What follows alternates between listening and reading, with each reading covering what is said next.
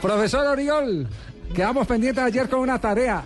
Los jugadores que ha sacado el ponifútbol. ¿Qué Oriol? ¿Cómo va? Buenas tardes.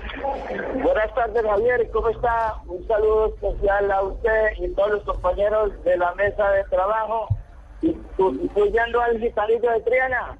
Ah, sí. Oye, oye, oye, Al que- pajarillo de Triana, oye, aquí lo que- tenemos. Que deje de llamar a la una de la mañana. Que deje de llamar a la una de la mañana, Oriol. Famosísimo. pajarillo de Eh. Triana. sí, sí. Oiga, usted, ayer quedamos con una tarea. Eh, ¿Cuáles son los, los, los jugadores que han pasado?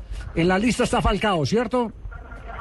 Que pasó por el Sí, obviamente, ponifútbol. Javier, eh, yo le tengo varias noticias y voy a empezar por una que tenemos muy a la mano y son los integrantes de la selección sub-20 que en este momento eh, o esta misma tarde nos van a, re- a- Ah, buen, estar en el- buen dato.